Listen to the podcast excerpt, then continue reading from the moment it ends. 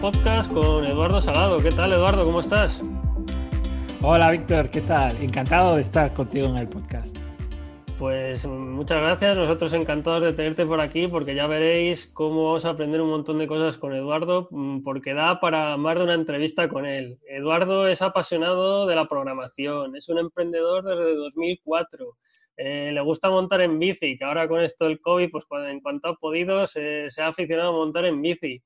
Así que Eduardo, si nos quieres comentar algo más sobre ti, Sí, a ver, yo eh, cuando me, hacen estas preguntas de, cómo te definirías, yo soy un yo me defino como un emprendedor eh, lifestyle porque al final lo de lifestyle es porque me gusta utilizar el emprendimiento para eh, vivir mi estilo de vida, ¿vale? Que al final por eso luego trabajo en remoto y montamos proyectos que puedan permitirnos con un portátil y con una conexión a Internet pues desarrollar el proyecto, atender a los clientes o a los usuarios y esto te da una libertad, ¿no? Entonces es un poco esto. Eh, sí, muchos años, desde 2004 y cada vez que echo la, vista atrás veo, veo un montón de años de, de, proyectos. Algunos han sido éxito, algunos han sido fracaso, que es normal. Y, es un poco como me, apasiona el mundo de las tecnologías, el mundo del desarrollo, desarrollo programa, soy programador, aunque no de formación, soy ingeniero industrial de formación y solo me dediqué al mundo de la ingeniería industrial dos años, que estuve en una multinacional de fabricación y aprendí mucho, pero también aprendí lo que no quería hacer.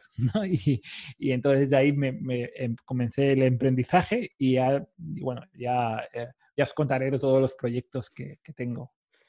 Sí, sí, muy bueno. Eh, además, yo creo que al final todos muchas veces hemos decidido emprender pues porque nos hemos dado cuenta exactamente de lo que no queríamos en un momento, ¿no? Y, nos hemos dado cuenta que a lo mejor el emprendimiento tenía más que ver con nosotros, con nuestro estilo de, de vida, de ver las cosas. Y como tú dices, tú al final eres un emprendedor lifestyle y, por ello, pues tienes bastantes proyectos, entre ellos, pues tu página más personal, que es eduardosado.com, también tienes Subduit, Nubili, bueno, un, montón de proyectos que si quieres, coméntanos un poquito sobre cada uno de ellos o si quieres centrarte en uno de ellos, como quieras.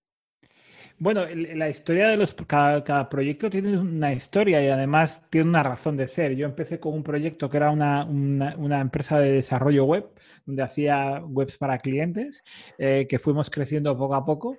Y, eh, pero llega un momento en el que eh, lo que sucede es que entran unos business angels al proyecto, ¿vale? Pero también he tenido proyectos en los que han entrado de inversión. Y entonces eso se convierte en un proyecto que, bueno, Ahí tendría para escribir un libro o, una, enciclopedia, porque todo el tema de, trabajar con Business Angels y pues tiene sus, sus complicaciones, muchas, ¿no? Pero bueno, la parte positiva es que sigue vivo ese proyecto, no es mi proyecto principal, lo creé y lo convertimos en una herramienta SaaS, un software as a service, ¿vale? Y, dentro de ese software lo que hacemos es ayudar a, cualquier persona que tenga un conocimiento muy amplio para crear una academia online, ¿vale? Pues igual que lo puedes hacer con, con WordPress eh, y puedes crear tu academia online, pues también puedes utilizar un software específico y pensado para ello, ¿vale? Para que generes el campus y tal, y se llama Nubili. Entonces, partimos de algo que era una agencia de desarrollo con todo lo que conlleva de gestionar clientes, que cada proyecto fuera un mundo y hasta al final convertirlo en un proyecto que lo creamos, lo pusimos en marcha, vamos por la versión 3 y ahora estamos lanzando la versión 4 y donde yo eh, lanzo el proyecto, lo creo, pero ya pongo a alguien a, al frente del proyecto, ¿vale? Que es Francisco Sarcines, que es el que dirige el proyecto, y yo soy socio de la, del proyecto. Em, estoy vinculado desde el punto de vista de desarrollador, como programador de la plataforma, pero no a full time. De hecho, la plataforma está funcionando perfectamente. Algún bug se puede corregir, pero normalmente eh, lo que hacemos es evolucionar a la siguiente, pensar siempre en la siguiente versión. Pero vamos, no es el proyecto que más tiempo me lleve en el día a día. Entonces, en el camino, en un camino además que, que siempre cuando la gente te pregunta, ¿eres emprendedor? Qué guay, tu propio jefe. Bueno, a ver, es muy complicado todo esto, ¿no? Y, es una montaña rusa, como yo siempre digo, que a veces estás en un momento de euforia y de que quieres comer el mundo, y hay momentos en los que dices, qué bien estaba yo eh, trabajando por cuenta ajena. Entonces, en estos momentos siempre hay momentos de bajón, y yo he tenido momentos malos. Y entonces, dentro de esos momentos malos, eh, coincidí con alguien con el que ya, que ya conocía desde 2007, eh, que trabajábamos junto como cliente-proveedor, era mi cliente, y que teníamos muy buena relación, que es Luis Soler Gómez. ¿vale? Luis Soler Gómez eh, tenía en su momento una empresa que hacía eventos de trazabilidad, de logística industrial y demás, y yo, pues, como proveedor, pues, le gestionaba la web, vídeos y este tipo de cosas, ¿vale? Eh, pero llegó a mí y me dice, oye, mira, eh, quiero montar algo, una idea muy chula, necesito, es muy tecnológico, necesito alguien como tú, eh, vamos a montarlo juntos. Y, ahí, y ahí nació la semilla que ahora, ahora es SoftDuit, ¿vale? En su momento se llamaba Track for Me. Y justo además coincide que, que la semana que viene lanzamos el décimo aniversario. 10 años con este proyecto, que ha, ha, pasado de todo, ha pasado por varias marcas, por varias webs, y ahora ya es un proyecto mucho más estable. Nos hemos lanzado, nos, pusimos, yo hace cuatro o cinco años me puse a full time con, con mi socio, con Luis, y bueno, pues hemos crecido de ser él y yo em, con nuestras circunstancias a un equipo que ahora somos 14 personas y creciendo. Un equipo que tiene de, parte del equipo en, en, Barcelona, de donde es Luis, y parte del equipo en Cantabria o distribuida, de donde soy yo, porque al final trabajamos mucho en remoto eh, y trabajando pues cada uno desde, desde, su ubicación. Y bueno, somos una consultoría, em, empezamos como un comparador simplemente de soluciones y el comparador sigue existiendo de soluciones de software. Tú cuando buscas un ERP, un software de facturación, de recursos humanos, un CRM y demás, pues eh, es un proceso súper complicado. Entonces nosotros teníamos un comparador que te hacía una serie de preguntas y te decía cuál era el que mejor eh, se adaptaba. Y a partir de ahí nos hemos ido convirtiendo en una consultoría digital donde hacemos todo esto, pero con mucho valor. Es decir, hablamos con el, con, la, con el cliente, vemos cómo funciona para poder aconsejarle mejor. Y, en eso se ha convertido eh, SoftDuit actualmente. Es, un proyecto muy, mucho más grande de lo que empezamos al principio. Y, y, luego voy siguiendo con más proyectos. Mi blog es algo que, que me, me, gusta mucho escribir. Eh, siempre he querido montar un podcast, de hecho algún, alguna cosa hice, pero al igual que el blog, el podcast yo creo que es un tema también de darle mucha continuidad, ¿vale? Y entonces eh, tienes que tener y dedicar el tiempo adecuado. Y no, como nunca he encontrado ese momento, porque tengo muchos proyectos abiertos, pues al final el blog eh, sí que es un blog que, que, tiene bastantes visitas, que voy escribiendo, pero que voy escribiendo por temporadas. Entonces cojo una temporada y de repente igual escribo 20 posts que les voy programando y, luego igual estoy uno o dos meses sin escribir nada pues, porque tengo otras prioridades en ese momento. La agenda no me lo permite. Y, luego ese es el blog. Y luego ahora sí que estamos montando proyectos eh, muy chulos que han surgido a, partir de todo lo que he ido aprendiendo en, en, todo este tiempo. Y yo, tanto yo como mi socio.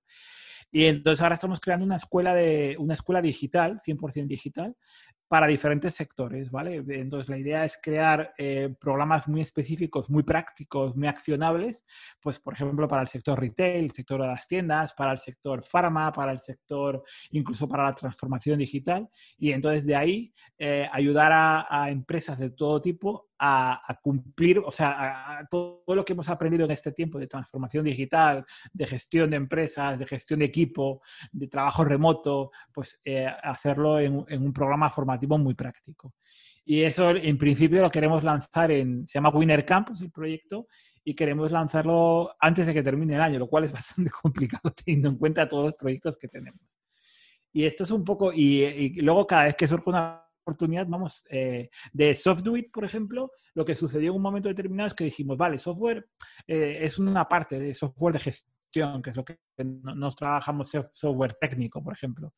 Pero dijimos, no solo está software, ¿por qué no hardware?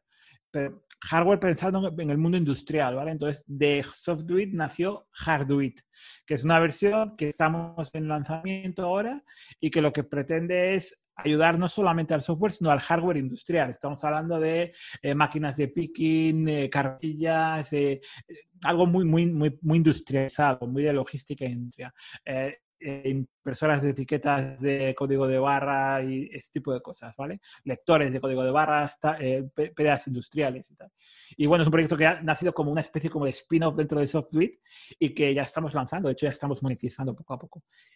Y, esto es, un, claro, cada vez que surge una oportunidad nos planteamos, ¿esto tiene sentido? ¿Podemos hacerlo nosotros? ¿Nos da el tiempo? normalmente la respuesta de no da tiempo es no, nos da tiempo, pero al final acabamos sacándolo de algún lado. muy interesante. La verdad que, que no paras por lo que estamos viendo. Y, fíjate, pues eh, como tu proyecto principal es SoftDuit, ¿vale? Pues si quieres encaramos eh, la parte de estrategia que vamos a tocar en, en SoftDuit. Y mm, eh, es, el, modelo es, un, es importado, ¿verdad? De Reino Unido, ¿verdad? Tu socio creo que, descubrió esta idea de, pues de, comparador de software en, Reino Unido y la, la, introdujisteis aquí en España y luego incluso creo que la habéis exportado vosotros ya a otros países. Sí, has hecho los deberes de investigación. Yo creo que esto, esto está en el, en, el, en el vídeo de Boluda o algo así, porque esto lo explicó muy bien eh, Sí, La verdad es que cuando las ideas surgen en, diferentes lugares, ¿vale? Entonces, eh, encontró esta idea cuando trabajaba para una empresa de software y vio algo parecido en el Reino Unido, o sea, algo de este estilo. La idea a nivel de modelo de negocio es, vale, por, un lado está el, generar leads, una máquina de generar leads en el mundo y por otro lado está el, el ofrecer y vender el software y vender esos leads entre comillas, vendiendo, porque no es, que, no es nada intrusivo. De hecho, nosotros desde hace algún tiempo medimos una cosa que se llama el NPS, que es como la eh, satisfacción del cliente, que para nosotros nuestro cliente es la empresa que busca el software. Y tenemos niveles muy, muy altos de NPS. La gente está encantada porque le damos ese servicio y gratis. A ellos no les cobramos. ¿Dónde cobramos nosotros? ¿Dónde está el modelo de negocio? Eh, en, el, en, la, recomendación que hacemos del software. El que nos paga es el software recomendado. Claro. Eh, lo bueno de todo esto es que como no vamos a comisión, no, en a nosotros nos da igual que implanten uno que otro. simplemente elegimos cuál es el mejor en función de sus características. Y me da igual que implante mensaje, Econ, eh, Salesforce, eh, da igual. Nosotros cobramos lo mismo de uno de que de otro. ¿vale? Eh, sí que hay más modelos de, negocio que hemos ido luego explorando. De la idea que, vio Luis a lo que hay ahora, claro, ha evolucionado todo mucho. Vale, luego empezamos a, implantar modelos más escalables, entre comillas, la palabra escala es muy complicada, pero como por ejemplo el, tema de implantar un sistema como de PPC, de dentro de SoftSuite. La idea es que hay, tipo, hay algún tipo de perfil que suelen ser más autónomos o pequeñas empresas que normalmente no necesitan una consultoría muy compleja. Quieren un software, por ejemplo, para gestionar las facturas o para generar las facturas y no necesitan, no es muy complicado. Es decir, quiero generar facturas, tengo este volumen y tal. Entonces, en ese caso, nosotros lo que hacemos es eh, un algoritmo de matching, de, intentar hacer un matching entre oferta y demanda y luego le, derivamos a la web de cuál es la, mira, pues los mejores para ti son factura directa, Holded, eh, bueno, hay un montón, hay, hay tanto software entonces, al final, le llevamos al cliente a la web de, a una landing específicamente diseñada por parte del, fabricante de software y entonces ya ese, esta convierte desde la web del, cliente. Y entonces esto lo que hacemos es cobrar por clic. Cada clic, eh, X euros. Un poco filosofía Google AdWords, ¿no? Pero eh, en pequeño, no tan, no tan masivo como Google, sino más, eh, mucho más enfocado porque el, nuestro visitante viene buscando software. En Google AdWords tú no sabes si el que está buscando la palabra está buscando a veces por, hombre, si ponen contratar software de facturación, bueno, pues es bastante fácil que, sea transaccional, pero muchas veces simplemente están fisgando. Entonces, nosotros la conversión es muy alta por eso, porque ya nace después de una comparación. Ha comparado, ha puesto su información y al final aparece el ranking y del ranking ya va a tu web. Entonces, mucho, y ellos lo saben, los, los clientes, y por eso tenemos buena aceptación. Muy interesante el modelo, el modelo de ingreso que tenéis, la verdad. Mm, y fíjate, has tocado varias cosillas de las que vamos a hablar, pero yo he leído que tú comentas que, que en tus proyectos es muy importante la metodología Lean Startup. Entonces, em, coméntanos un poco cómo la aplicas y si hay alguna cosa pues que, no sea lo típico ya que conocemos, ¿no? De, plantar una hipótesis, eh, llevarla a cabo, medirla. No, sé si nos quieres comentar algo que tú hayas aprendido a lo largo de todo este tiempo al, implementarla. Sí, mira, el tema de Lean Startup es una metodología que yo creo que la principal ventaja que tiene es que te permite eh, hacer el experimento rápido gastando el mínimo dinero posible y el, y, el, menor tiempo posible. Pero lo que yo también he aprendido con el tiempo es que solo es una fase. El Lean Startup es la primera fase de algo. ¿Por qué? Porque no te puedes quedar en el Lean Startup. El a mí nosotros nos sirvió y nos sirve todavía el Lean Startup para implementar alguna mejora. Es decir, queremos lanzar Hardware. Eh, y os explico rápidamente cómo ha sido el Lean Startup. Lean Startup es, vale, creemos que hay gente que, que está buscando eh, eh, hardware industrial y que además tenemos muchos de ellos, los tenemos ya porque estaban buscando también software industrial. Entonces existe ahí una oportunidad de, venta cruzada, ¿vale? Vale, bien. Entonces, ¿qué hacemos? Nos ponemos a desarrollar todo lo que hemos hecho en Software, pero para hardware. Que bueno, la ventaja es que ya lo tenemos, muchas muchas cosas ya las hemos hecho. Pues no, fuimos a un Lean Startup, dijimos, bueno, pues cogemos Typeform, que es simplemente un formulario, montamos una landing en un día eh, hacemos un poco de, bueno, de llamadas telefónicas y demás a la gente que sabíamos que podía necesitar esto, porque ya habían buscado un software industrial, y a partir de ahí validamos muy rápidamente. En menos de una semana habíamos validado de que sí, efectivamente les interesaba, eh, les recomendamos el, el mejor fabricante y cerraron venta. Y por lo tanto, eh, estaba validado. Esto luego hicimos una segunda fase y, y, si no, y si no le conocemos al usuario y viene de fuera, pues pagamos un poco de Google AdWords, les redirigimos al Tapeform. O sea, es como, son experimentos muy rápidos. Entonces es algo que te sirve, pero te sirve hasta un punto. A partir de cuando ya lo has validado, ya el, el Lean Startup como, como, como sí ya no te vale. Es decir, ¿por qué? Porque ya lo tienes que convertirlo en un producto. Y para convertirlo en un producto, ya más que buscar el lean, buscas la excelencia. Ya tienes que pasar una fase en la que dices, bueno, ahora lo que quiero es que el tío se quede alucinado con lo que está viendo. Y ya no me vale. Muchas veces, a veces igual te vale un tape form, pero luego ya tienes que llegar a, hacer algo mucho más elaborado. Pero el Lean Startup es esa fase en la que tú dices, vale, yo quiero validar que el negocio es válido. Es decir, que realmente tengo clientes, que los clientes están dispuestos a utilizar mi servicio y eso sí lo puedes hacer. Y cada vez, y la gran ventaja que, yo creo que la gente se tiene que quedar es que cada vez hay más herramientas para hacer esto de Lean Startup. ¿Por qué? Pues porque cada vez hay más proyectos no code. Pues proyectos en los que tú puedes montar algo relativamente decente, muy rápido y sin necesidad de programar. Por lo tanto, el coste es cero, casi cero, porque las licencias de este tipo de programas son mensuales y son muy, muy bajas. Entonces lo puedes utilizar tres o cuatro meses, probarlo y te has gastado en total que 50, 60, 100 euros, ¿vale? Y ya lo has validado y ya tienes todo hecho, esta parte.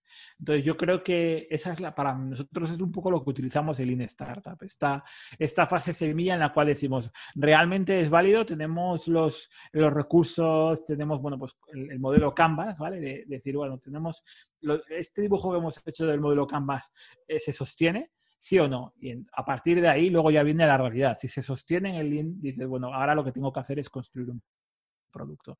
¿Vale? Porque luego la gente ya busca excelencia, no busca que hacer las cosas rápido, sino que ya tienes que ir elaborándolo. ¿Vale? Ya tienes que darle mucha más forma al proyecto. Genial, pues muy interesante y, nos quedamos con, esta opinión que tú tienes acerca de esta metodología y, has tocado un tema que es el tema no code que, tocará aquí en el podcast eh, por en algún momento porque sí, la verdad que está en auge y, están surgiendo formaciones, eh, cada vez más herramientas y es un tema muy interesante. No sé si quieres dejar algún otro apunte acerca del no code. Eh, que no sé si has manejado alguna herramienta que te parezca muy interesante. Es que hay, tantas herramientas de no code. De hecho, yo creo que la, veda del, tema de no code, la, no code la, abrió yo creo que WordPress, porque ah, vale, WordPress tiene una parte de programación, está claro, pero lo que ha hecho es intentar simplificar el proceso. Antes hacer una página web era un, un trabajo más artesano. Y ahora, hoy en día, instalando WordPress y cuatro plugins y un tema decente, puedes hacer algo relativamente potente con, un esfuerzo que antes era de horas de programación, de programar el HTML de cada página, de intentar convertirlo en algo dinámico con PHP o similar, y era muy complicado. O sea, bueno, yo soy programador. Claro, lo primero que... yo, recuerdo que cuando Bosco de Psicoficina me dijo, me empezaba a hablar del no-code, le digo, pero bueno, ¿qué pasa? ¿Que nos tienes manías a los programadores? Mm. Pero no es eso. Yo creo que al final la cosa es eh, que hoy en día hay muchas oportunidades para hacer algo mucho más potente. Eh, sin necesidad de tocar una línea de código, porque al final, eh, por ejemplo, si lo que quieres hacer es un sistema de, una landing, tienes un montón de opciones que ya no es ni siquiera WordPress. Tienes landing, o sea, tienes constructores de landing que están optimizadas, que te permiten hacer test A-B, que te... y al final, si lo que quieres es una landing, eh, si te pones a programar una landing, o sea, de código, estás, estás haciendo algo y dices que no tiene sentido. Si ya lo tienes hecho, lo puedes montar en 10 minutos, ¿para qué te vas a poner a programar algo que... Ponte, a programar cuando en lugar de una landing lo que quieres hacer ya, tú quieres montarte eh, un proyecto eh, con su propio modelo de negocio. Entonces sí, claro, igual ya tienes que... Incluso ya hay, empieza a haber eh, experimentos y, herramientas no code para llegar casi hasta ese nivel a ver, no, por ejemplo, nosotros no podríamos haber montado SoftDuit con un no-code, con lo que hay ahora mismo. ¿Por qué? Pues porque ya empiezan a haber, herramientas de matching, de, oferta con demanda, empieza a haber incluso inteligencia artificial detrás, leemos incluso de dónde viene, si, eh, cuáles son los datos que venga para ver qué probabilidad hay de que sea bueno, lo que se llama elite scoring. Todo eso lo hace el sistema y lo he programando yo. Esto quizás con una herramienta no-code se te queda muy alejado. ¿Vale? pero, pero ya hay un montón de, para llegar a ese nivel ya tienes primero un montón de opciones eh, con herramientas, pero es que hay de todo tipo, es que de hecho ahora la gente está utilizando hasta, hasta Notion, que es una herramienta muy potente y que se utiliza un poco casi, es como un blog de notas súper vitaminado, pero es que ahora la gente lo está utilizando para hacer páginas web porque realmente puedes llegar a ese nivel. O incluso a mí me han llegado presupuestos ya con Notion que son prácticamente una landing cada presupuesto. Eh, y luego, por ejemplo, ahora está Typeform para el tema de, formularios, pero ahora ya hay formularios de vídeo que Typeform ha creado una cosa que se llama Video Ask, que es una maravilla, que tú al final puedes hacer entrevistas eh, lanzando y, el, y, el, interfaz es súper amigable. Tú te, hago yo la pregunta en vídeo y tú me respondes en vídeo, que es algo súper intuitivo, que solo tienes que ponerte delante de la cámara y responder. Y de ahí salen, eh, claro, si esto lo tendrías que programar, pues te tardas meses en programar esto y bueno, a ver si a ver qué sale. Al final yo creo que el mundo no es una respuesta pues al emprendimiento que hay hoy en día, mm, pues que es un, un, emprendimiento pues solopreneur, ¿verdad? Que, que, al final pues es que si te tienes que poner a aprender código, todo el mundo a aprender código para crear sus páginas web o software o o lo que sea, pues fíjate, nos podríamos tirar años, muchos, ¿no? Y lo que tú dices, yo creo que esto empezó con WordPress y claro, luego ya ha ido evolucionando a, pasos agigantados en esta última década. Vale, pues si quieres eh, hablar un poquito sobre la estrategia de crecimiento que habéis tenido en SoftDuit. Sí, a ver, eh, Software ha, ido, ha habido unos años en donde quizás hemos hasta duplicado a nivel de volumen de facturación y de crecimiento y de equipo también, de, personal, pero luego siempre, a ver, esto muchas veces Luis, mi socio, me lo, me lo comenta como, y eso tiene razón, las empresas son casi como seres vivos, al final van cambiando y van teniendo cada vez unas necesidades diferentes. Entonces, nuestra estrategia de crecimiento es eh, nosotros, por ejemplo, sabemos que SoftDuit no es 100% escalable. Es decir, tiene un techo a nivel de crecimiento.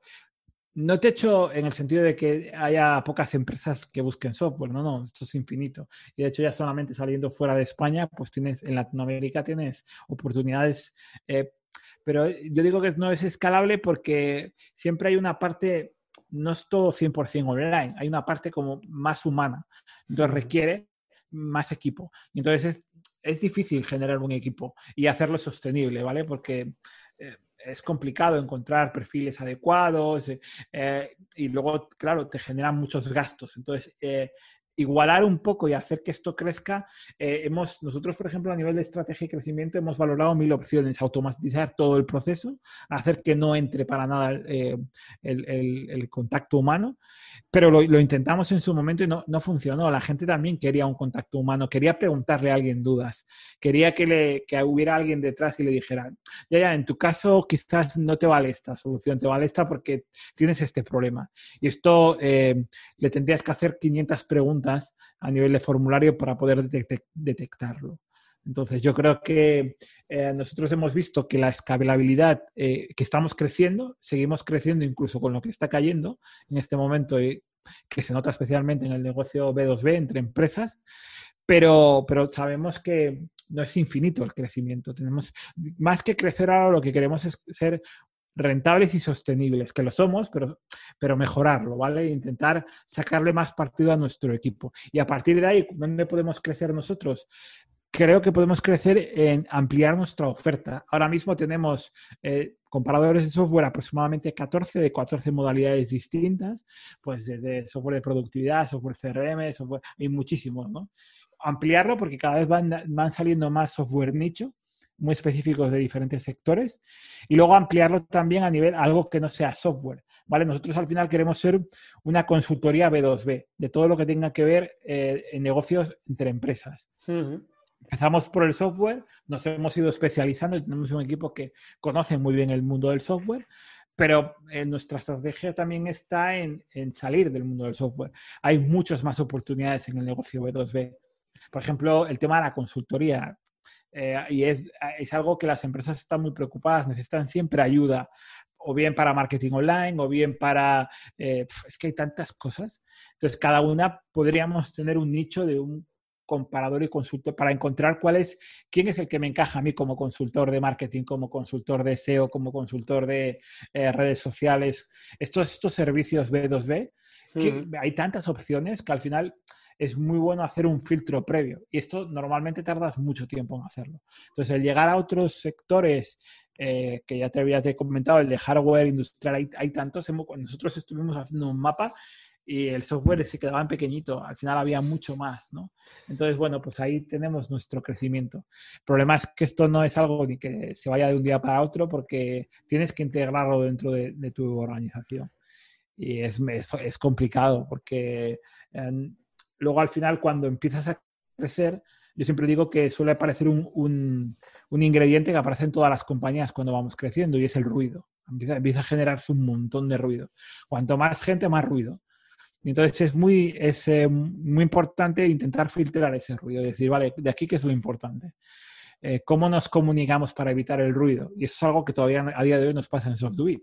Es decir, que tenemos, generamos mucho ruido, ¿no? Entonces, el, um, un fuego te genera un montón de ruido que dices, pero esto no es importante, lo importante es lo otro. Es decir, esto bien, hay que apagarlo y hay que resolverlo, pero aprendamos para no volverlo a... Y entonces esto casi es un poco el trato humano del equipo, el cómo, cómo nos podemos comunicar, cómo gestionamos bien las tareas para no tener que, que surgir ahora, ¿por, qué tengo que ocuparme de esto que es no aporta el valor que, necesita ahora mismo la empresa. Y esto es algo que, cada vez que te haces más grande, yo estoy convencido que las multinacionales tienen que tener un montón de ruido. O sea, yo he trabajado en algunas y era, horrible. Es decir, salías de una reunión y te metías en otra. Y dices, pero yo cuando trabajo, no he hecho nada más que ir de una reunión a otra. Entonces, esto es, esto es una dinámica que hay que cambiar, porque al final, si no, no, puedes aportar valor. Y, la, y las empresas se nutren del valor. Entonces, y del valor que, da el, que damos a nuestros clientes, que es lo más importante. Entonces, al final, si luego la empresa que está buscando el software no lo encuentra, eso es un fracaso. Entonces, nos tenemos que, todo el potencial se tiene que entrar en eso, en que la gente al final encuentre el software, lo implante y esté contenta. Y si esto nos va bien, eh, la monetización llega, porque las empresas de software, eh, otra cosa no, pero lo que quieren son clientes. O sea, quieren gente que utilice su software. Si hacemos bien el trabajo y logramos que el cliente al final esté contento con el software, no tendremos problemas.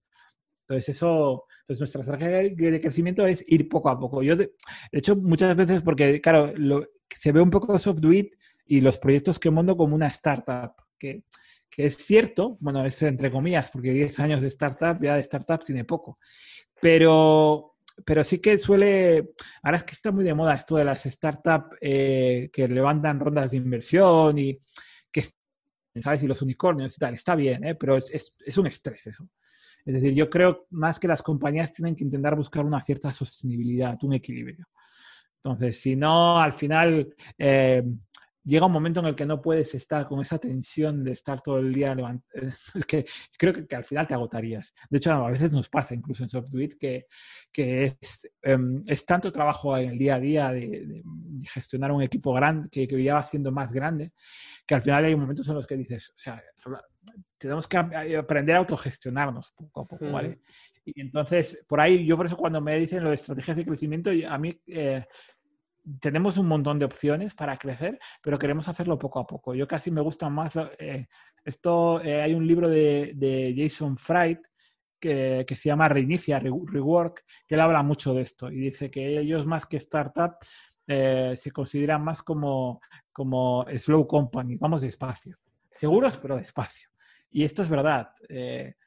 ahora estamos acostumbrados a, a, ir a un ritmo que, bueno, esto es que no podemos ir a este ritmo, tenemos que, hay que estabilizar un poco, hay que tener mucha paciencia en, los negocios. Y, si no, al final, eh, si vas muy deprisa, al final eh, puedes acabar muriendo de éxito. Hay algunos casos que no, que, que joder, que le hacen un unicornio y se convierte en una mega multinacional, que sí, ¿no? El caso de Uber, el caso de Google, todos esos ya los conocemos, pero entre ese caso y los del día a día que nos están rodeando, hay un millón que se dan castañazos por intentar ir a esa velocidad. Entonces, yo creo que, nosotros queremos, tenemos estrategias de, por un lado, internacionalización, abrir nuevos, nuevos nichos dentro de, que no sean solo de software, incluso dentro del software, abarcar otros comparadores. Pero queremos hacerlo de forma sostenible. con un equipo con el que somos ahora, sabemos hasta dónde llegamos. Tendremos que ir creciendo si queremos abarcar todo esto. Entonces, queremos hacerlo de forma eh, razonablemente sostenible. Claro. Sí, sí, porque al final es como el típico ejemplo ¿no? del, transatlántico y, el velero, ¿no? Por ejemplo, pues es que un transatlántico para virar se tira mucho más rato que un velero. Pues al final es eso, que cuanto más vas creciendo, luego la toma de decisiones no, no es tan simple ni, ni tan rápida sí, para eso eh, yo creo que lo más importante también es, a medida que vayas creciendo, intenta evitar o, analizar los, lo que yo considero que son fracasos de las empresas muy corporativistas, ¿vale? Por ejemplo, que sean muy, eh, muy verticales, que haya muchos escalones entre jefe y empleado. Eso al final lo que hace es que vaya, que todo sea mucho más burocrático y, te, hace ser muchísimo más lento a la hora de tomar decisiones. Entonces yo creo que cuanto más horizontal sea tu compañía y, le y logres empoderar a, tu, a tu equipo y que pueda tomar decisiones por sí mismo. Evidentemente a veces se, se, van a equivocar, no pasa nada, nos equivocamos nosotros como, como fundadores, no se van a equivocar la gente que tenemos a nuestro lado, es evidente, no pasa nada. Pero bueno, eh, tenemos eh, la capacidad para ir corrigiendo las cosas que nos vayamos equivocando. Pero si no, al final, si tienen que estar, si yo tengo un equipo y todo el equipo tiene que estar pendiente de que yo les diga lo que tengo que hacer, lo que tienen que hacer, o que me pidan permiso constantemente para hacer algo, eh, no avanzaríamos, porque cuyo botella sería yo. Yo no podría dar abasto a, todo lo que me van pidiendo. Entonces yo creo que eso es importante, que, no, que aprendamos un poco a ser más, más horizontales. Muy interesante. Pues Eduardo, fíjate, eh, este, estaba mirando que ya nos has comentado un poco pues lo que estáis haciendo, ¿vale? Pero no sé si nos quieres comentar exactamente ahora mismo qué estáis preparando eh, o qué estáis revisando qué, o rediseñando en SoftDuit. ¿En, ¿En, qué puntos pillamos en este aniversario? Pues mira, me acabas de pillar. Ayer hemos lanzado la nueva web de SoftDuit. O sea, justo ha dado, en el clavo. Hemos la, cosa que eh, llevábamos trabajando en, en ella algún tiempo eh, pero las últimas dos semanas, cuando lanzas una web nueva y sobre todo con eh, un proyecto que, bueno, a nivel de, ya son más de 2.500, 2.600 URLs las que tenemos en, en porque generamos mucho contenido. Eh, para ayudar al usuario, porque al final el usuario ya viene, con, viene a partir de un contenido que ya, que ya es valioso de por sí, ¿vale? Creamos muchos artículos, hemos, eh, ahora hacemos mucho, por ejemplo, mesas de debate online, luego con eso, o sea, el, inbound de contenidos lo aplicamos eh, desde hace algún tiempo, ¿vale? y tenemos un equipo solo de, de gente de, de, redacción, periodistas, y, tenemos un equipo ya eh, en ese sentido. Entonces, ahora, por ejemplo, hemos lanzado la nueva web y lo que queremos hacer en este, ¿qué es lo que estamos preparando?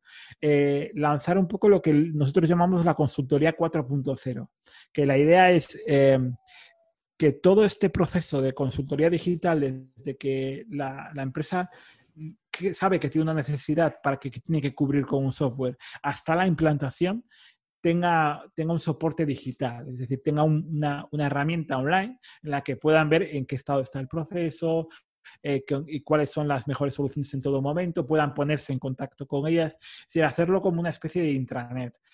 Esto, esto es lo que estamos lanzando como la consultoría digital 4.0 dentro de este, este décimo aniversario.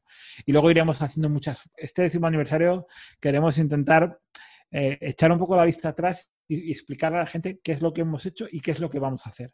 Y va a ir mucho en el sentido de, bueno, ahora nueva web, em, estamos lanzando también muchas campañas temáticas para ir eh, diciendo, vale, pues ahora, por ejemplo, estamos trabajando mucho el software de, de, recursos humanos y nóminas, ¿vale? ¿Por qué, ¿Por qué precisamente? Pues todo el tema de los ERTES, de eh, la cosa se ha disparado, se ha vuelto loca. La, la, normativa cambia una, a una velocidad tan elevada, tan, tan rápida, que, bueno, pues los software de nóminas tienen que estar adaptándose constantemente. Entonces, estamos intentando explicar a la gente lo importante que es no quedarse atrás, sobre todo empresas que tienen un número de empleados alto y que se acaba convirtiendo en un drama el, el, cierre de mes con el tema de las nóminas. Y hay soluciones para eso. Entonces, pues intentamos eh, hablar con expertos, no solo con, con, con desarrolladores de software, sino también con consultores, con gente que pueda aportar algo de valor.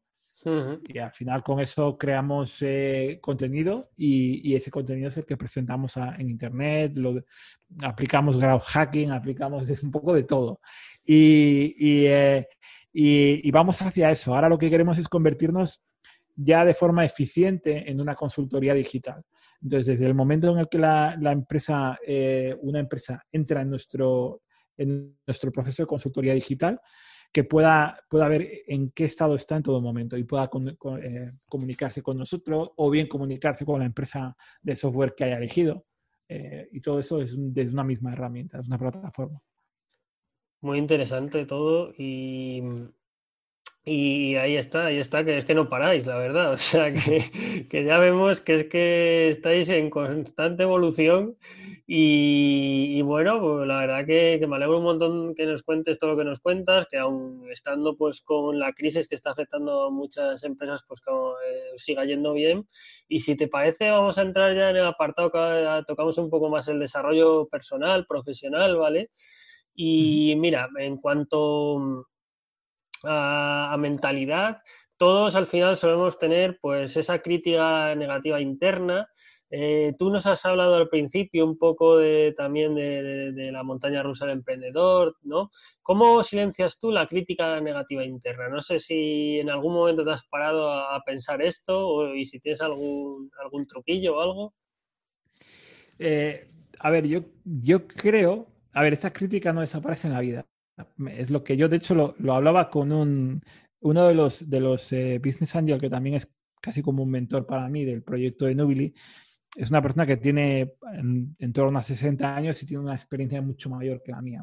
Y yo siempre le preguntaba, ¿esta, esta ansiedad de emprendedor eh, desaparece en algún momento? Porque en algún momento voy a estar tranquilo.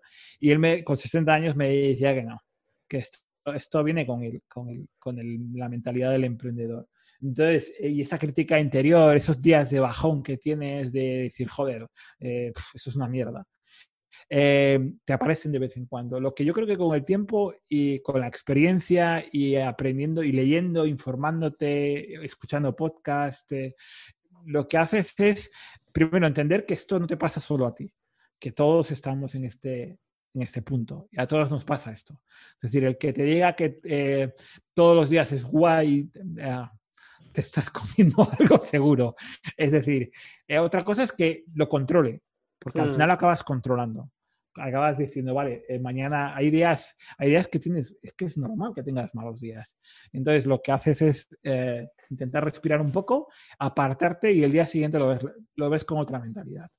Donde yo creo que eh, es un poco también autoconocimiento, tienes que, tienes que conocerte. A mí, a mí, yo al principio me pasaba de forma exagerada. Es decir, había momentos de bajón en los que decía, voy a buscar empleo, es que estoy cansado. Y, pero esto fue desapareciendo porque me fui conociendo a mí mismo y sabía que la razón por la que me pasaba o porque estaba en ese momento de bajón igual no era ni siquiera esta. Es que estaba cansado, me faltaba sueño, eh, necesitaba un poco más de vida social con mi familia. Eh, eh, al final es, es como, es, es, es, mucho más global los problemas. Entonces, y, y lo sueles pagar con lo que tienes en ese momento, que es, pues, estoy con la empresa, joder, esto es una mierda. Pero no, no va, tienes que, tienes que tener una perspectiva mucho mayor. Entonces, a mí yo, yo creo que, eh, ¿cómo lo silencio? Conociéndome a mí mismo y a partir de ahí intentando cambiar el chip. Y, luego también todo esto que trabajamos y que montamos proyectos, lo hacemos también porque tenemos una vida fuera del trabajo, ¿vale? Una vida familiar, personal, amigos y tal. Eh, cuando lo pasas mal en el momento tienes que apoyarte en la otra parte, es decir, la parte familiar. Pues mira, desconectas con tu mujer, con tu hijo con, y, y, ya está. Y al final el día siguiente lo verás con otra... Pero sí, es, es que es normal. la crítica negativa interior nunca la había escuchado así, mm. pero, pero sí es que, es que nos pasa a todos. Es que no... Y, eh, tienes que conocerte, tienes que saber que eso te va a pasar y controlarlo y aprender a controlar. Es como los nervios. Los nervios, todo el mundo tiene nervios o se pone nervioso en circunstancias, pero lo que tienes que es aprender a controlar los nervios y a que no te, se adueñen de ti. Estar un poco más calmado. Y esto hay técnicas para hacerlo, pues yo creo que el tema de, lo de la crítica interior es, bueno, pues aprender. Y hay veces que descargas, ¿eh? ¿Eh? y no pasa nada. es decir, que entre Luis y yo, que somos socios en SoftWit desde hace muchos años, a veces descargas y tenemos discusiones, no pasa nada. Nos conocemos el día, el día siguiente, oye, mira, tío, que no, que me, que me ha pasado, ya está. y, a, y, a, veces le pasa a él, es decir, que yo creo que es aprenderte poco a poco a conocerte mejor y, ya está, no hay más. Sí, es, es, un poco diagnosticarte, ¿no? Ser consciente que es un síntoma y, que dices, vale, cuando me pase esto, creo que voy a necesitar pues salir a hacer más ejercicio, pasar más rato con la familia, pues cosas así, ¿no? Yo, yo creo que yo, yo, fíjate, me ha venido ahora como enfocarlo de esa manera, ¿no? Que es un síntoma y cuando sientas ese síntoma, pues en vez de tomarte una pastilla porque te duele la cabeza, pues dices, hey, que me está avisando ya aquí mi cabeza o mi cuerpo que, que, tengo que desconectar un poquillo. Correcto, correcto. Muy bueno. Pues fíjate, em, no sé a ti qué, es lo que te acaba motivando, mm, a lo mejor ya no día a día, porque sabemos que esto pues, es un poco quimera, ¿no? Estar hipermotivado todos los días, pues pero sí que haya una constancia en el tiempo, ¿no? Entonces suele haber unos desencadenantes que suelen ser pues el placer, el dolor, esperanza, miedo, aceptación social, rechazo social. No sé si en tu caso se da alguna de estas llaves o a lo mejor tú consigues la motivación de otra manera, no sé, pues haciendo ejercicio, alimentándote de una forma.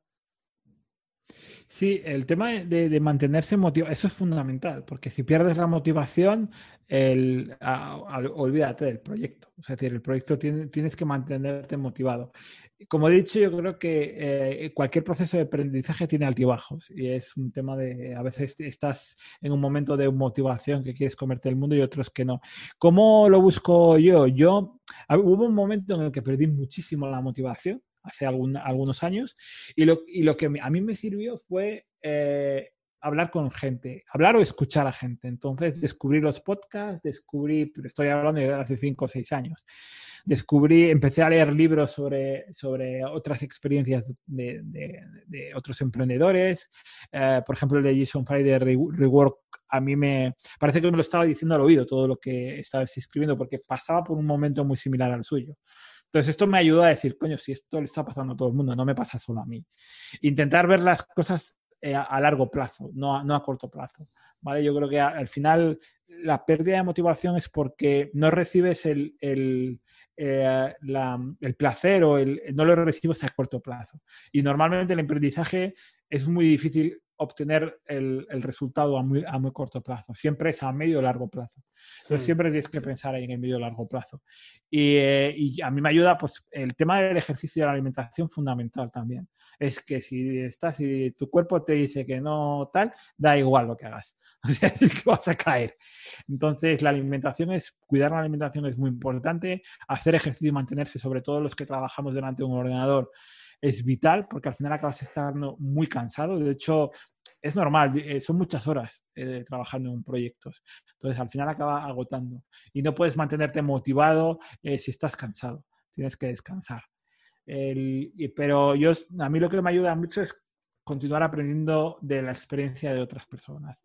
Entonces, yo, había momentos en los que justo antes del confinamiento estuve un año yendo al gimnasio dos o tres veces por semana eh, y allí, mientras hacía gimnasio, escuchaba podcast. Estaba todo el rato escuchando podcast. Tengo un montón. Y es que no me da la vida porque hay tantos. tienes que intentar ir eligiendo de... Y ahí aprendía mucho. Y, y, también era un ejercicio de motivación, porque, bueno, pues eh, hay, hay gente que te ayuda a estar motivado, ¿vale? Que son verdaderos motivadores. yo de, primero que mm, cuando conocí el mundo de los podcasts, el primero que escuché, porque bueno, está ahí todo el día metido en el podcast, es a Joan Boluda. Y Joan Boluda es un motivador. Es una persona que te, se, te le escuchas y te terminas el podcast diciendo, voy a comerme el mundo. Por el tono, por, no sé, tiene algo que luego yo lo conocí personalmente, me invitó al late y luego hemos, hemos, hemos coincidido otras dos o tres veces y, tiene esa energía de decir, coño, eh, entonces eh, eso a mí me ayudó mucho. yo lo recomendaría a cualquier persona escuchar el podcast. Ya tenéis aquí a, Víctor, pero, pero yo creo que te ayuda el escuchar eh, experiencias otras. De esto. Es que Luego también a mí me gusta mucho eh, Luis Ramos, que es español, pero está en México y tiene libros para emprendedores, tiene Mentor 360 y también es cuando terminas, eh, son verdaderos profesionales esto. Entonces terminas y tienes esa energía que dices, vaya, voy a comer el mundo. O sea, terminas y dices, wow, hoy lo voy a petar. Entonces, eh, esto es importante. esta energía que te dan es lo que tienes que mantener. Entonces, a mí me ayuda eso y, luego también el... Sí, y un apunte que quiero hacer yo, porque, porque últimamente está pasando mucho que sí, que, hay mucha gente que, que transmite esta energía, pero, pero además hay algo detrás. O sea, Boluda, por ejemplo, Luis Ramos, eh, no son gente que te está vendiendo humo. No, no, son, gente que, que viven de lo que cuentan. ¿Sabes? Que, esto a mí me parece muy importante porque al final estaba viendo, pues últimamente en el mundo digital, pues mucha gente que sí, que sabe comunicar muy bien, que sabe llegar muy bien, pero que luego detrás te están vendiendo la moto y además eh, te están pidiendo un pastizal, ¿no? Por, por, venderte ese curso, formación, lo que sea, ¿no? Y, detrás de esta ¿eh? gente sí que hay, sí, sí, sí, que hay cosas detrás. No, está claro. A mí lo del tema de vendehumos es algo que, me molesta. ¿Por qué? Porque eh, juegan un poco con las ilusiones de la gente. Eh, una de las cosas que a mí no me... Y por eso, por eso precisamente Joanny y, Luis me parecen eh, buenos profesionales de este tema. Es que nunca ofrecen atajos que es algo que normalmente es una forma de detectar al vendehumo. El vendehumo es el que te dice, haz esto en, en, una semana. Eh, intentan buscar una, una eh, solución últimamente están afinando ya, yo creo que ya se han dado cuenta, últimamente ya afinan y, todo para eso, ¿eh? o sea, ahora, ahora ya yo les veo más finos todavía, ahora ya, ya, no te lo promete, ya te lo venden como diciendo, vas a tener que esforzarte también, tal, pero, pero siguen, siguen ahí afinando. Sí, sí. yo creo que el, el, encontrar problemas, soluciones fáciles a problemas difíciles no existe. Entonces, al final, eh, sí, y además es muy desagradable porque al final están jugando con la gente, con la ilusión y con el dinero de la gente. Entonces, yo ahí eh, sí, no, no, yo no conjugo con esta gente, pero justo los que he dicho, yo creo que como has dicho tú, son gente que tienen detrás eh, que el contenido tiene valor. Y entonces esto es lo importante. Sí, es que lo luego que no te están pidiendo dinero. Tú te puedes poner a aplicarlo y tira mejor o peor, pero es que estás aprendiendo a crear un negocio, estás aprendiendo a, elaborar una estrategia. Es, es así. Perfecto, sí, sí, así es, así es. Vale, y fíjate, en cuanto a métodos que tú apliques en tu día a día, pues no sé muy bien, por ejemplo, para poner foco en tus proyectos, no sé si, si para eliminar distracciones o concentrarte, eh, aplicas alguna técnica, algún método, rutinas. Sí, a ver, a mí esto es algo que, desde hace mucho tiempo el tema de la productividad personal me ha apasionado, porque, porque yo creo que marca la diferencia entre trabajar bien o trabajar con, eh, sin foco. Y para mí mantener el foco es fundamental. Entonces, metodologías hay un montón. Eh, he probado casi de todo. El método GTD del tema de, las tareas. hemos pasado por diferentes herramientas para, para... Entonces, lo que en Software lo que hemos ido haciendo ha sido adaptar diferentes metodologías de trabajo productivo eh, y, y, crearla nuestra propia, ¿vale? Entonces, eh, utilizamos en parte el tema del time blocking, que es una, una metodología bastante popular eh, para ir como eh, bloqueando diferentes franjas de tiempo para diferentes tareas. Esto lo, añadimos también. Yo, por ejemplo, me gusta trabajar con días temáticos, teniendo en cuenta que son varios proyectos y que eh, no solamente es el tema de si fuera solo programación, bueno, al final estoy programando diferentes proyectos.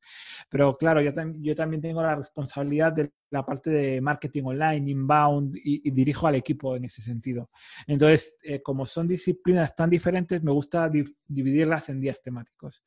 Entonces me hace estar más enfocado. En el momento en el que estoy programando, estoy solo con, intento estar solo con código. Eh, esto, eh, aplicarlo a rajatabla, ojalá si fuera posible, pero nunca me ha sido posible, porque siempre surge la duda de alguien del equipo de marketing que te pregunta, es, inevitable. Pero sí intento enfocarlos de forma de, en, días temáticos. Eh, luego, muy importante, eh, tener un sistema unificado en el que todo el mundo sepa lo que está haciendo cada uno. ¿Vale? Y, y puedas ir eh, generando tareas con sus sprints. Nosotros trabajamos con metodología ágil, eh, que es muy, muy intuitivo el tema y que al final te permite sacar más rápidamente resultados, no ir, no un megaproyecto que, que tardas dos años, sino ir enfocándolo casi como trabajos semanales. Sí, pequeños pasos. Eso es. Así avanzas mucho más rápido, dando pequeños pasos avanzas mucho más rápido. Entonces nosotros lo aplicamos, tenemos un sistema para gestionar todas estas tareas dentro de la propia... Eh, y esto, esto y comunicación son las dos fundamentales y luego mantener un equipo que además está distribuido porque no estamos físicamente en el mismo lugar, pues bueno, nosotros hemos utilizado también muchas herramientas para esto, un chat grupal como Slack también lo, hemos utilizado y hace poco hemos cambiado a otro que es muy parecido a Slack que se llama Chanty, pero simplemente porque te daban la versión premium en, una versión como Lifetime estaba en, en AppSumo y lo utilizamos y vimos que era exactamente igual que, que, Slack, pero para decir todo el mundo conoce Slack es, es lo mismo. Entonces, ahí lo, lo, complicado de Slack es utilizarlo de forma productiva, ¿vale? Porque al final si no se acaba convirtiendo en un juego que, que, que eh, puede sí, es como una mini red social al final a veces. Claro, entonces al final eh, tienes que saber para qué cuándo utilizar el chat y para qué cuándo utilizar otras herramientas, simplemente una llamada telefónica, eh, videoconferencia, que también nosotros trabajamos mucho con, reuniones de videoconferencia, pero claro, cada una en su momento adecuado. Intentamos que la mayoría de ellas no sean, sean asíncronas, que intentar que no sean en el mismo momento. Yo creo que son más productivas las comunicaciones que son más asíncronas, simplemente en la tarea ir metiendo comentarios de, mira, pues yo ya he hecho esto. Esto eh, no, no, no, obliga a que la otra persona esté justo en ese momento porque igual está enfocado en otra tarea distinta. Entonces, eh, si le interrumpes, ya estás generando una interrupción. Entonces, salvo que sea algo muy grave, que hoy se ha caído el servidor, claro, tenemos que parar todo. Pero la mayoría de los casos no este, se puede mantener la productividad sin distracciones. Entonces, y evitar eso pues lo hacemos mediante eso, tener todos los proyectos gestionados en sprint, ir trabajando la comunicación sobre los mismos proyectos, sobre cada una de las tareas. Eso, con lo del tema de guías temáticos, con el team blocking, eh, con metodología ágil, que también lo aplicamos y bueno, y es un tema de ir ensayando, ir, poniéndolo en práctica. Cuando implantas alguna de estas eh, metodologías, al principio cuesta. Cuesta porque tienes que generar rutinas, pero una vez que las tienes, eh, es todo mucho más fácil. Mm. Eh, yo, por ejemplo, al equipo que llevo más dedicado al tema de marketing, comunicación, desarrollo y demás, lo llevo aplicando desde hace mucho tiempo y es que no hay ningún tipo de fricción. Es decir, cada uno ya sabe lo que tiene que hacer, nos comunicamos mediante la herramienta y sí que una vez a la semana solemos tener una rápida reunión de 10-15 minutos eh, por videoconferencia, donde intentamos poner un poco de orden en cuáles son los objetivos de la semana. Y así. Sí, un briefing. Y a partir de ahí, sí, eso es. Y a partir de ahí, cada uno va, ejecutando y nos comunicamos si necesitamos entre nosotros. Pero no hay, no hay tanto, tanta reunión, por ejemplo. Intentamos evitarlo. Es decir, sí que es verdad que la parte que quizás tenga más reuniones es la parte comercial, quien habla con los, eh, eh, los herramientas de software, con las, las empresas desarrolladoras de software. Y esto lo hacen desde Barcelona. Entonces ahí sí que a veces requiere más eh, pues estar reunidos con ellos y demás. Pero, pero nosotros la, la parte interna y la parte de marketing online trabajamos de forma muy asíncrona y creo que es, es importante, ¿vale? Porque si no estaríamos interrumpiéndonos y, luego no, no, llegaríamos a cerrar ninguna tarea. Y es tan, tan importante como abrir tareas, mucho más importante es, cerrarlas. Genial, súper interesante todo. Mm, pues mira, Eduardo, al final, eh, tú lo has dicho, estamos en un aprendizaje constante y no sé si hay algún consejo que nos quieras dar eh, sobre, sobre esto, sobre cómo aprendes tú. Eh, al final yo creo que muchas veces es el día a día, ¿no? Pero igual te marcas pues eh, un tiempo a la semana para aprender, no sé. Coméntanos. Sí, a ver, normalmente es que, y esto de hecho es el plan de formación personal de cada uno tiene que, hay que trabajarlo. Sí que es verdad que depende del momento. Hay, hay, hay momentos en los que puedo tener, disponer de más tiempo para formarme. Eh, si no, intento buscarlo o hacerlo, ¿vale? Es decir, hubo, hubo, un momento en el que yo, por ejemplo, no, yo estudié en la universidad y luego no hice ningún máster, ¿no? La, la, la, fiebre de los másters me pilló lejos. Yo enseguida, enseguida emprendí y entonces, bueno, pues eh, lo que en un, momento determinado vi, mira, me gustaría aprender ciertas cosas que se, que se aprenden en estos eh, másters de Business Administration, los MBA estos, pero no tengo ni el tiempo ni las ganas de ponerme a estudiar en una universidad convencional. Entonces, lo que mm. hice fue en este caso, pues ir a Power MBA, que es una opción de las que hay para formarte y, la verdad es que me sirvió de mucho. De vez en cuando sí que me, me involucro en, algún, en alguna formación de este tipo que sea, intentar que sea lo, más accionable posible, lo más eh, práctica posible. Entonces, después de eso, también, eh, muy vinculado al tema del marketing online, también participé en un curso que os recomiendo, que está muy bien, que se llama el eh, Growth Hacking Course, que es sobre Growth Hacking. Entonces, ahí es un, es un curso que lo hay en versión presencial, pero también en versión online. Y yo lo hice en versión online. Y la verdad es que aprendí muchísimo porque también se basa mucho en experiencias de casos de éxito, casos de, que han funcionado, eh, donde se entrevista al emprendedor y aprendes mucho de ese tema. Entonces, eso, luego intento leer libros relacionados con, con el mundo, con, bueno, con estos temas. Ahora estoy, por ejemplo, ahora estoy leyendo el, el libro sobre el que surgió la metodología OKR, que no sé si la conoces, para establecer objetivos. ¿Vale? Que la utilizan Google, la utilizan los, los las grandes empresas tecnológicas de San Francisco la popularizaron hace ya muchos años. Y hay, una, y hay una, un libro que es el que inició toda esta metodología de alguien que trabajó en Google, que se llama algo así como eh, eh, mide, eh, Mídelo todo o algo sobre cómo medirlo todo, ¿no? Y es, es el libro eh, muy, muy interesante sobre este tema. Intento leer constantemente libros. Tiempo tengo poco, entonces lo que hago yo, es un tema de intentar buscar el momento adecuado. Claro, además si tienes familia, pues también tienes que dedicar tiempo a la familia, es decir, que no. Entonces yo lo que hago es, eh, en el momento del desayuno, mientras estoy desayunando, estoy con mi Kindle al lado y me pongo a leer en ese momento. Es el único momento en el que yo me levanto antes que, que, mi hijo y que mi mujer, entonces eh, tengo ese momento para, para leer. Y voy desayunando mientras leo. Y intento luego lo de los podcasts es muy cómodo porque mientras vas en el coche, ¿no? Eh, trabajando en remoto tampoco necesitas muchos desplazamientos, pero en cualquier oportunidad, en lugar de estar eh, mirando el paisaje, que también lo miras, pues, eh, pues vas escuchando podcast. o igual haces ejercicio, sales a en bici, yo no os recomiendo ir con los cascos porque igual es un problema. Pero, pero si vais a correr, pues sí, corriendo, pues lleváis los cascos y podéis. O vais al gimnasio, pues también es un buen momento porque eh, no tienes por qué estar centrado 100%, eh, sino que puedes estar escuchando. Yo en el gimnasio igual estaba unos 50 a 55 minutos y podía escuchar un podcast mientras, eh, mientras hacía ejercicio. ahora con el confinamiento he dejado de ir al gimnasio, pero, pero bueno, ya volveré, ya lo retomaré.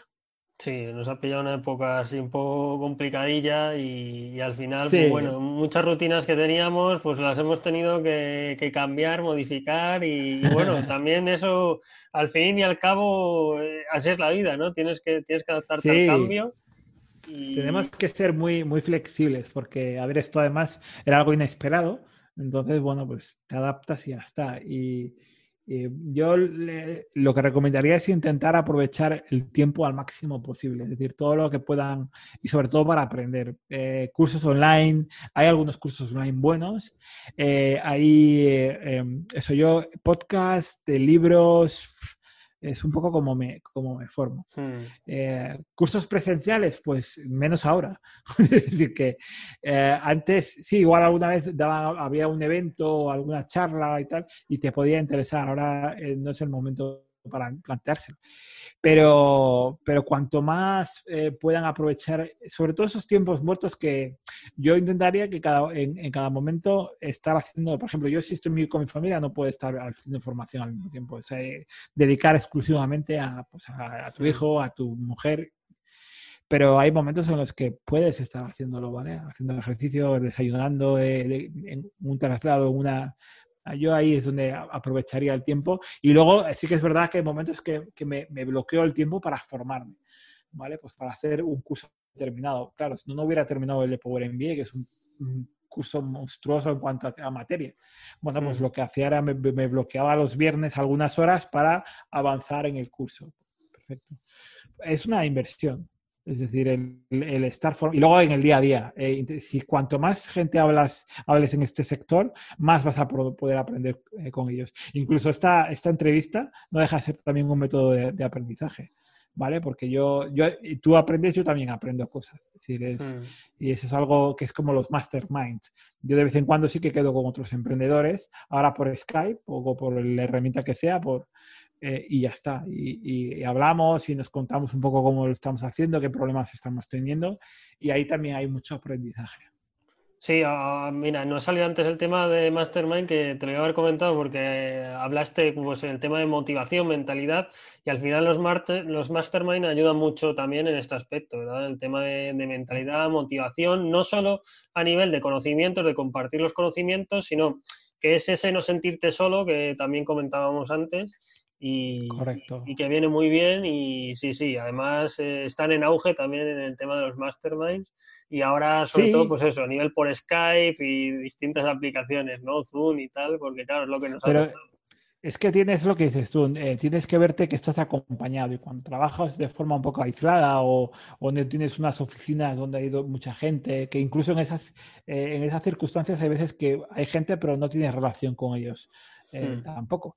Entonces yo sí que es bueno hablar con, y yo ahí hay comunidades específicas. Yo, por ejemplo, estoy encantado con Sin Oficina, ¿vale? Porque hay gente que, que al final está en, tu mismo rollo. Es decir, gente que no tiene, que está emprendiendo proyectos, que son makers, que están creando, que tienen tus preocupaciones y que tienen eh, prácticamente los mismos objetivos que tienes tú. Entonces, hablar con ellos, contarles y, y hoy aprenden de mí, mañana aprendo yo de ellos. Entonces, esto a, mí me, ha gustado mucho. De hecho, con, con Bosco he tenido bastante hace algún tiempo porque ahora está hiperliado él y estoy hiperliado yo, pero sí me gusta de vez en cuando quedar y, tener una charla con él virtualmente. Él está en Murcia y yo estoy en Cantabria. Pues es un poco quedar y, por hoy en día con las nuevas tecnologías es, es muy fácil. Sí, pues Eduardo, estamos llegando al final de la entrevista y la verdad que como comentabas hace un momento, estamos aprendiendo muchísimo de ti tienes una experiencia holgada, bueno, pues eso, nos has comentado de todo, ¿no? De, los proyectos que tienes más grandes, de los que tienes en mente crear y de los que has creado hace poco. Y bueno, pues si quieres comentarnos dónde te puede encontrar la gente más concretamente, porque diga, pues mira, eh, me ha gustado esto de Eduardo, quiero ponerme en contacto con él, o, si quieren eh, proponerte algo, eh, ¿dónde te pueden encontrar? Pues eh, yo suelo estar primero en el blog edusalado.com, ahí hay un formulario de contacto y, y, la gente que me escribe les, les respondo a todos. De hecho han salido colaboraciones a partir del blog. Eh, luego eh, en las redes sociales, ¿dónde estoy más activo? Pues probablemente el LinkedIn es la red donde más activo estoy por el perfil profesional. Pero también, por ejemplo, estoy en, en Twitter y también estoy en Instagram. No estoy, o sea, estoy en Facebook, tengo perfil, pero no lo utilizo. Es decir, que si alguien me busca por eh, no lo utilizo, pues quizás porque no, es, no soy muy afín a, la forma de trabajar de Facebook. Eh, pero el resto de redes sociales intento estar más o menos al día. Y eso, el blog y luego en los, cada uno de los proyectos. SoftWit, ahí tenemos solamente buscar SoftWit o algo relacionado con software y intentamos hacer buen SEO, entonces solemos estar arriba y entonces ahí nos van a encontrar.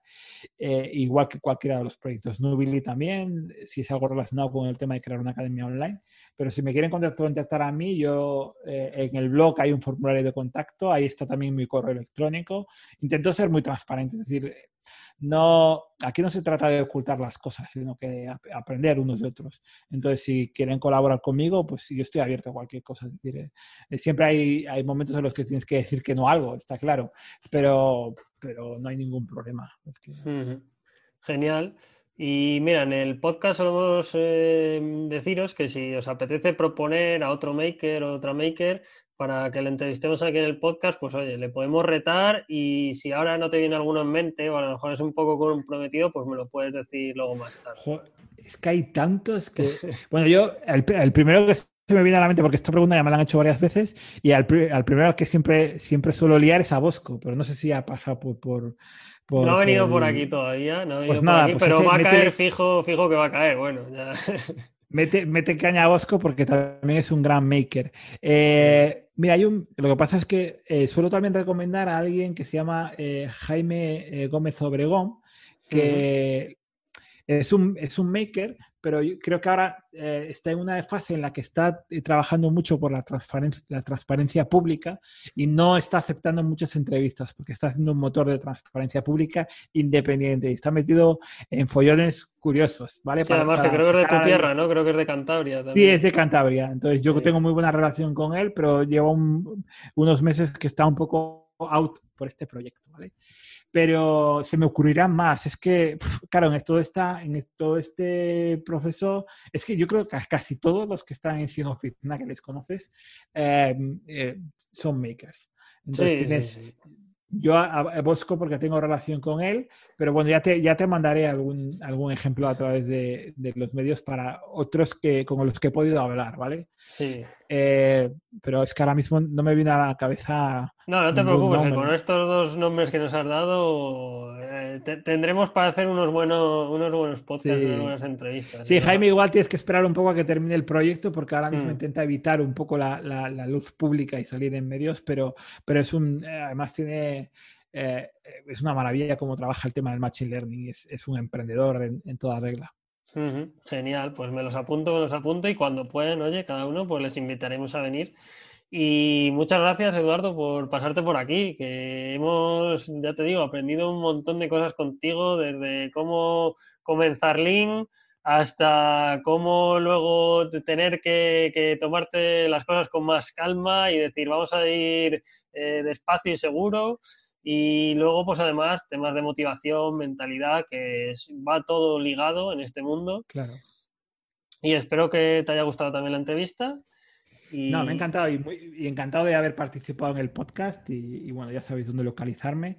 Entonces, eh, estaré atento a las próximas entrevistas para escucharlas y, muchas gracias por, por haber contado conmigo. Nada, nada, todo un maker y te teníamos que tener aquí, vamos, no, no, tenía duda ninguna que te tenías que pasar en algún momento por aquí. Encima ha coincidido ahora, fíjate también, con el aniversario Sotdu y esto, así que genial. Y a, los oyentes deciros que muchas gracias por escucharnos. Recordaos que os podéis suscribir en vuestro podcast favorito, ¿de acuerdo? En iTunes, Spotify, Evox, eh, mm, todos los podcasts está, estamos ahí el podcast colgado ya sabéis que si queréis proponer algún maker, tenéis dudas de algún tema que hemos tratado, os gustaría iniciar un proyecto, pues os podéis poner en contacto conmigo en victorarevalo.com y daros las gracias por estar ahí. Nos vemos todos los viernes, ya sabéis, hay un nuevo episodio, así que nada, nos vemos la semana que viene. Un saludo.